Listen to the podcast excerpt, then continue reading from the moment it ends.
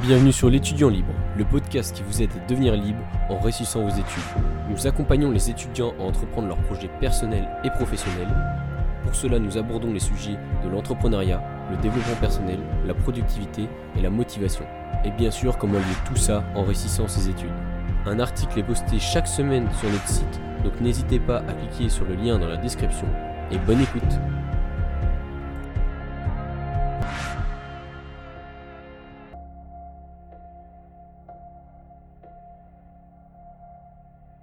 Salut et bienvenue sur le podcast de la semaine. Donc comme tu as dû le voir dans le titre euh, de la vidéo, on va voir cette semaine comment avoir de meilleurs résultats à l'école grâce à des méthodes qui ont été prouvées scientifiquement. Mais avant de te montrer ces méthodes-là, j'ai envie de te poser une question. Est-ce que tu aimes réviser?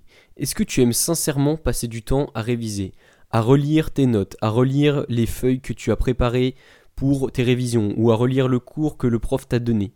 Est-ce que tu prends sincèrement du plaisir à réviser une semaine, que ce soit une semaine ou, un jour avant, ou euh, dix minutes avant le devoir Si t'es comme tout le monde, eh ben, il y a de fortes chances que la réponse soit non, en fait. Et ça, ça lie toutes les personnes. Que tu sois premier de la classe ou le dernier, que tu aies besoin de réviser une semaine à l'avance ou dix minutes avant, personne n'aime réviser. Personne ne prend un réel plaisir. À la limite, ce que tu vas pouvoir avoir avec la révision, c'est du plaisir d'avoir une bonne note, du plaisir de dépasser les autres si c'est ton but, ou euh, simplement le plaisir de dépasser toi-même, de toujours travailler au plus loin, au plus fond de, toi-même. Et ça, tu peux prendre du plaisir, c'est sûr. Mais tu vas pas prendre du plaisir en soi à réviser. Relire son cours sur quelque chose qui nous plaît ou pas, c'est jamais vraiment une partie de plaisir. Et ça, c'est vraiment quelque chose qui est universel. Si tu souhaites avoir ton semestre, il y a forcément un moment où tu vas devoir te retrouver devant ton cours et réviser.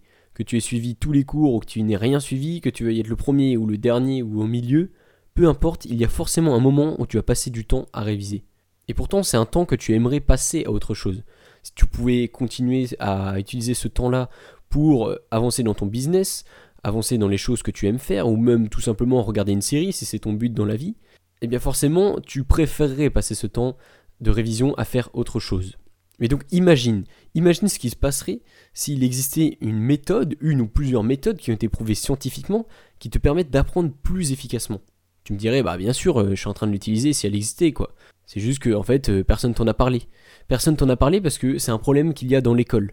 Je t'en parlais dans le dernier podcast, il y a pas mal de défauts à l'école, mais ça, c'en est un qui fait partie, c'est-à-dire qu'il y a plein de choses que nous a pas appris. L'école est restée un peu bloquée au 19e siècle, puisque euh, elle est restée sur des anciennes méthodes. Elle ne se met pas à jour avec les nouvelles méthodes qui ont été prouvées scientifiquement. Donc si ni l'école, ni toi-même tu découvres ces méthodes-là, eh bien, bien sûr, tu passes à côté et tu te dis que de toute façon, si ça existait, tu le connaîtrais. Eh bien, c'est faux, et aujourd'hui, je vais te présenter ces méthodes-là. Donc, j'arrête de faire durer le suspense et je vais commencer avec la première méthode. La première méthode, elle se base sur la courbe de l'oubli. Je t'invite à taper courbe de l'oubli sur internet si tu as le temps. Si t'as pas le temps, je vais t'expliquer. La courbe de l'oubli, c'est un scientifique qui a appris des mots, une liste de mots, donc euh, plusieurs milliers, et qui a regardé en combien de temps il allait l'oublier. Donc euh, à intervalles réguliers, il répétait ces mots-là, il les écrivait sur papier pour voir combien il s'en souvenait. Donc forcément, au début, il se souvient de 100% des mots qu'il vient d'apprendre. Au bout de 5 minutes, on est déjà plus qu'à 90%. Au bout d'une demi-heure, on descend à 80%, et ainsi de suite. Et au bout de 3 jours, on se retrouve déjà à plus qu'à 20% des mots. Et ça paraît normal. Notre cerveau euh, préfère oublier les choses. Ça lui demande des efforts de retenir. Et en plus, on n'a pas une capacité de mémoire infinie. Tout ce qui ne sert à rien est supprimé de notre cerveau.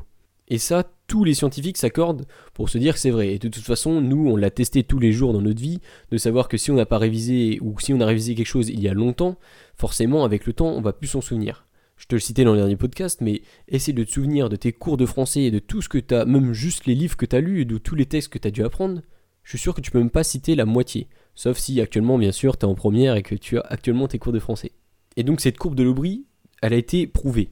Et ce qui a été prouvé aussi, c'est qu'il y a une méthode qui en découle, qui est que dès que tu commences à oublier quelque chose, c'est-à-dire que tu descends vers 80% ou 90% du savoir que tu as appris, si tu te remets à le rapprendre, donc tu ratteins les 100%, on se rend compte que tu as plus besoin de répéter la, révision aussi rapidement que tu le devais avant. C'est-à-dire qu'au bout de 5 minutes, quand tu descends à 90%, si tu te remets à le rapprendre, tu vas redescendre à 90% qu'au bout de 10 minutes. Ensuite, au bout de 10 minutes, si tu te remets à apprendre les 90% pour atteindre les 100%, tu auras plus besoin de les apprendre que dans 30 minutes. Et ensuite, si tu reprends au bout de 30 minutes, t'as compris, cette fois, ça va être au bout de un jour que tu auras besoin de re-réviser. Et si tu continues comme ça, au bout d'un moment, tu vas te retrouver à un stade où tu as besoin de réviser qu'une fois par semaine, la chose que tu devais réviser avant toutes les 5 minutes. Et ça, c'est une très bonne technique pour apprendre les choses sur le long terme. Bien sûr, tu peux mettre la technique du flemmard qui va être d'aller devant son devoir, de relire vite fait le cours et de mettre la, la, chose dans sa mémoire à court terme, c'est-à-dire que dans les 5 minutes qui restent avant que ça descende trop bas, oui, tu peux utiliser cette technique-là et juste apprendre juste avant de rentrer. Mais si ton but c'est vraiment de connaître quelque chose sur le long terme, c'est-à-dire sur tout le long de ta vie ou tout le long de tes études, alors il est très intéressant d'utiliser cette technique. Bien sûr, le problème c'est que tu ne peux pas prédire à l'avance. Tu ne peux pas prédire à l'avance quand est-ce que tu vas oublier les choses. Ça se trouve, tu vas les oublier dans 5 minutes si tu suis la courbe de l'oubli, mais on ne sait pas, en, fonction des personnes, c'est différent. Et surtout en fonction des informations. Si c'est quelque chose de simple à apprendre, tu vas beaucoup moins avoir de chances de l'oublier que si c'est quelque chose de très compliqué. Donc imagine s'il existait une application qui par exemple pourrait prédire le moment où tu commences à oublier les choses. Et bien sûr si je t'en parle c'est que ça existe en fait. C'est une application qui s'appelle Ankydroid et qui a pour but de te faire travailler avec des euh, flashcards, ils appellent ça, c'est-à-dire que tu vas remplir tes cartes, donc c'est des cartes imaginaires bien sûr que tu vas faire numériquement, c'est une carte avec, d'un côté tu vas écrire la question que tu veux te poser pour réviser, et de l'autre côté tu vas écrire la réponse que tu veux avoir. Et donc l'application va t'envoyer des notifications pour te dire à quel moment tu vas commencer à oublier les choses. Donc au début forcément tu remplis la carte, il va te faire réviser directement pour être sûr que tu la retiens bien. Là tu as trois manières de dire comment tu t'en souviens. Si tu dis à l'application que c'était facile, alors il va te faire une répétition plus tardive, peut-être le lendemain ou euh, peut-être dans euh, l'heure qui suit. Si tu dis que tu as eu du mal à retenir la chose, à ressortir l'information, que tu as pris 5 minutes par exemple pour retrouver l'information qui se retrouvait derrière la carte, alors là il va te la faire réviser dans les minutes qui suivent. Et si tu dis que tu n'as pas trouvé la réponse ou que tu as mis vraiment beaucoup trop de temps, alors là il va te le faire répéter immédiatement. Ça peut paraître très bizarre de répéter immédiatement la chose, mais c'est comme ça que ça rentre et que ça rentre dans la courbe de l'oubli surtout. En fait, cette méthode, ça utilise un peu, euh, comme pourrait dire, euh, la phrase qui dit on n'oublie pas à faire du vélo. On n'oublie pas de faire du vélo. Comment faire du vélo? Et bien là, c'est un peu la même manière. Quand tu as commencé à faire du vélo, tu as débuté à faire du vélo sans les roues. Au début, c'était compliqué. Et à force d'en faire, tu t'es souvenu comment ça marchait, tu as appris de l'expérience et tu te souvenais à chaque fois comment ça marchait. Et maintenant, tu as tellement répété l'action de faire du vélo que dès que tu reprends un vélo, tu sais t'en servir. Et eh bien là, c'est la même chose. Avec cette application-là, donc je te rappelle, Ankydroid, A-N-K-I-D-R-O-I-D, je pense qu'il y a l'équivalent, peut-être qu'Ankydroid est pareil sur Play Store, ou en tout cas il y a un équivalent, j'irai voir si je trouve, je te mettrai dans la description. En tout cas, cette application te permet de répéter et de trouver automatiquement comment tu marches et comment, à quel moment tu vas commencer à oublier les choses pour que, au bout d'un moment, tu puisses t'en souvenir pratiquement toute ta vie. De la même manière, si tu es intéressé par cette chose, par cette chose d'apprendre avec euh, la manière de la répétition espacée, et que ton but c'est d'apprendre euh, une langue, par exemple de t'améliorer en anglais ou en espagnol ou peu importe la langue, tu peux utiliser des applications qui utilisent la répétition espacée, comme des applications comme Duolingo ou Mosalingua. Moi j'ai principalement utilisé Duolingo, c'est une application qui est gratuite et ça marche vraiment quoi. Je suis pas sponsorisé pour te dire ça, mais en tout cas ce sont les applications que moi j'utilise. En tout cas pour Mosalingua il me semble que c'est payant, mais ce sont des applications qui utilisent cette méthode scientifique, qui est prouvée. Mais ce qui est bien avec ces applications-là, c'est que c'est elles qui vont venir te chercher pour réviser. Et c'est plus à toi de le faire. Et en plus, puisque c'est mis sur ton portable, tu as toujours ton portable sur toi, et tu peux réviser à n'importe quel moment. Si tu es du genre à marcher dans la rue et à regarder ton portable, ben, tu peux réviser en marchant. Tu peux aussi euh, réviser pendant que tu fais la queue pour aller manger. Par exemple, si tu vas au restaurant universitaire et qu'il y a la queue, et ben, tu peux réviser pendant ce temps-là ou si tu prends les transports en commun, tu as toujours un moment de, libre pour aller réviser 5 euh, minutes les mots pour vérifier si tu t'en souviens. Et ce qui est bien, c'est que plus tu vas réviser, plus l'application va revenir te voir pour réviser dans le plus longtemps possible en fait. Au bout d'un moment, tu n'auras plus qu'à réviser euh, une fois par semaine. L'effort est très dur au début, mais ensuite, ça devient de plus en plus simple. Et bien sûr, imagine les résultats que ça peut t'apporter quoi. Il y a une différence entre ce que tu vas faire en révisant la veille ou 10 minutes avant, et là réviser peut-être une semaine avant en utilisant cette technique-là, sans forcément passer plus de temps à réviser.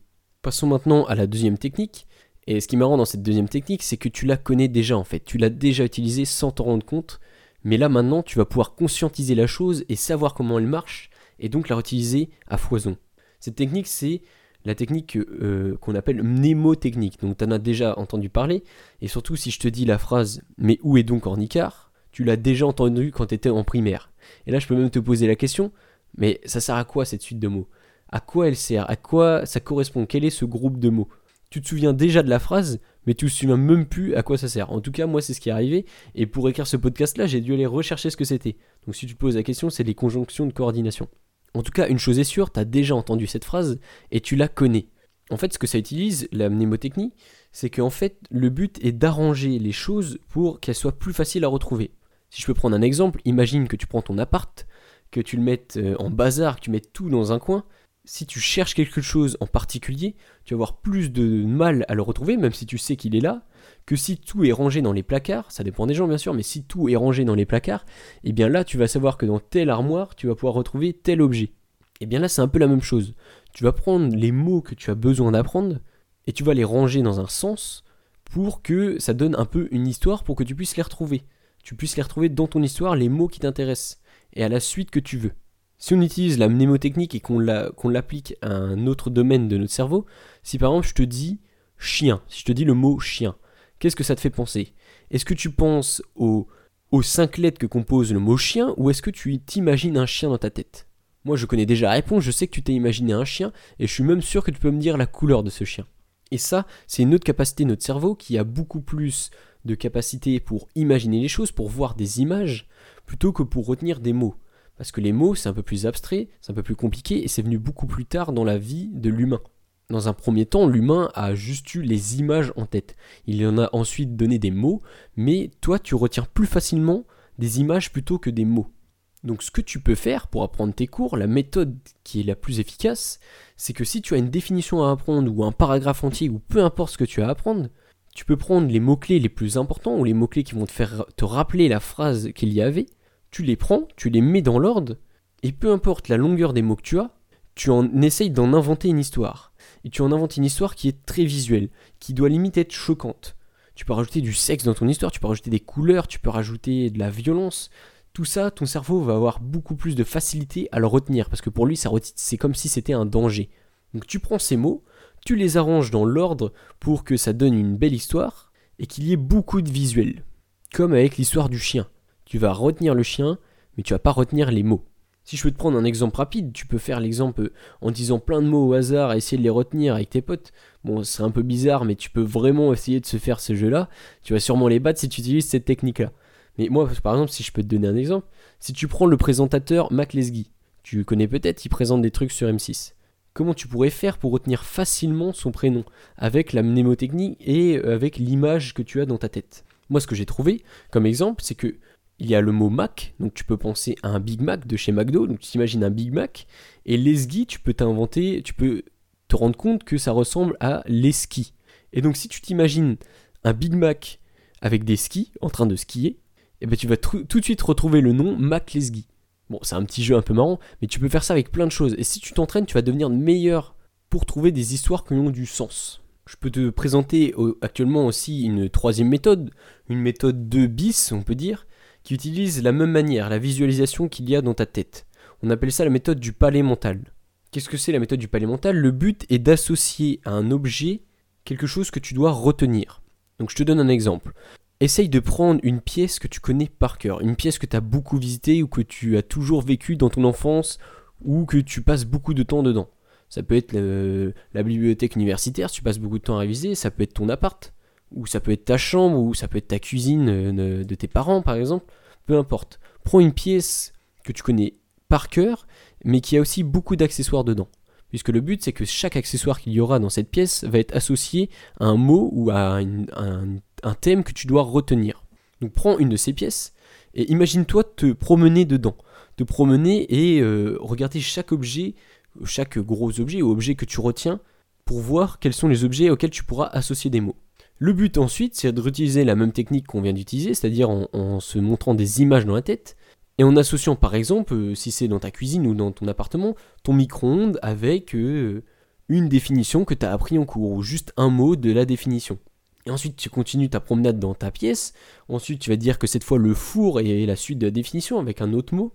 Ensuite, le radiateur va pouvoir être encore une autre définition, ton PC va pouvoir être encore un autre mot de la définition, et tu continues comme ça. Et si tu associes à chaque objet de ta pièce un mot que tu arrives à retenir, tu vas pouvoir, avec le temps, en te promenant dans la pièce que tu connais par cœur, apprendre facilement une définition ou même un cours euh, comme euh, avec la technique que je t'expliquais tout à l'heure.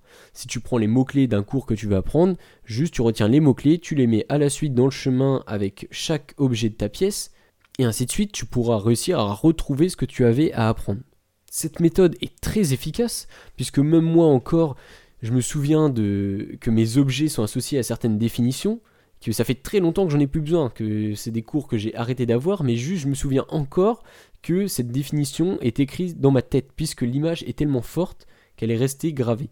De plus, si tu combines les deux méthodes, c'est-à-dire que tu vas dans ta pièce et tu te promènes de temps en temps avec la répétition espacée, au bout d'un moment, ça va vraiment rester gravé pratiquement à vie dans ta tête. Et comme je te le disais tout à l'heure, essaye de trouver des images qui soient un peu choc. Euh, par exemple, le Big Mac qui fait des skis, c'est très marrant. Euh, si par exemple tu as des images de violence ou des images très avec des couleurs vives, plus c'est choc, plus ton cerveau va les retenir. Donc voilà, c'est tout ce que j'avais à te présenter pour ces méthodes. Il en existe encore plein d'autres qui sont prouvées aussi scientifiquement, mais ça c'est celles que moi j'utilise personnellement et qui ont fait leurs preuves puisque ça me permet de réviser au minimum avec ces techniques-là en passant le moins de temps possible. Donc ce que tu peux faire, c'est que tu peux choisir une des trois méthodes, celle que tu préfères, ou tu peux tout simplement les combiner entre elles. En tout cas, tout ce que je sais, c'est qu'elles sont toutes les trois très efficaces. Si, de, par exemple, tu as beaucoup de mal à t'imaginer les choses ou à retenir les choses de manière visuelle, tu peux utiliser la méthode de la courbe de l'oubli avec la répétition espacée en utilisant Ankydroid. Moi, c'est personnellement la méthode que je préfère puisque elle met en œuvre mon portable et la technologie, donc je suis tout le temps connecté sur mon portable, donc forcément je peux réviser à n'importe quel moment. Mais si pour ta part tu préfères tout ce qui est visuel, alors la méthode du palais mental sera aussi très efficace pour toi. En tout cas, tout ce que je t'invite à faire, c'est d'utiliser ces méthodes. Tu peux te donner un défi pendant, je sais pas, pendant 30 jours. Tu te dis, j'utilise une de ces méthodes ou, toutes les méthodes en même temps. Tu les utilises. Tu regardes celle qui marche le mieux pour toi. Tu regardes s'il y a des résultats qui augmentent dans tes révisions, si ça change quelque chose. Si tu te rends compte que ça marche pas, alors libre à toi d'arrêter. Libre à toi de ne pas te forcer. Mais si tu te rends compte que ça marche réellement pour toi, que c'est vraiment des choses qui fonctionnent, alors tu n'auras plus qu'à les adopter et de manière générale, tu ne reviendras plus en arrière, puisque si ça marche vraiment, tu n'auras pas envie de réviser comme tu faisais avant en passant des heures à simplement relire sans vraiment savoir ce que tu fais. C'est tout ce que j'avais à dire pour ce podcast. À la semaine prochaine. On arrive maintenant à la fin de ce podcast. Si il vous a plu, vous pouvez vous abonner ou le noter en mettant de préférence 5 étoiles sur n'importe quelle plateforme de podcast. Si vous souhaitez continuer à nous suivre, vous pouvez nous suivre sur nos réseaux sociaux comme Instagram ou Facebook ou rejoindre notre newsletter afin de recevoir un mail par semaine qui vous informe des nouvelles sorties de l'étudiant libre. Sinon, vous pouvez tout simplement aller écouter d'autres podcasts ou lire nos articles qui se trouvent sur notre site et je vous invite à revenir si cela vous a plu. À la prochaine!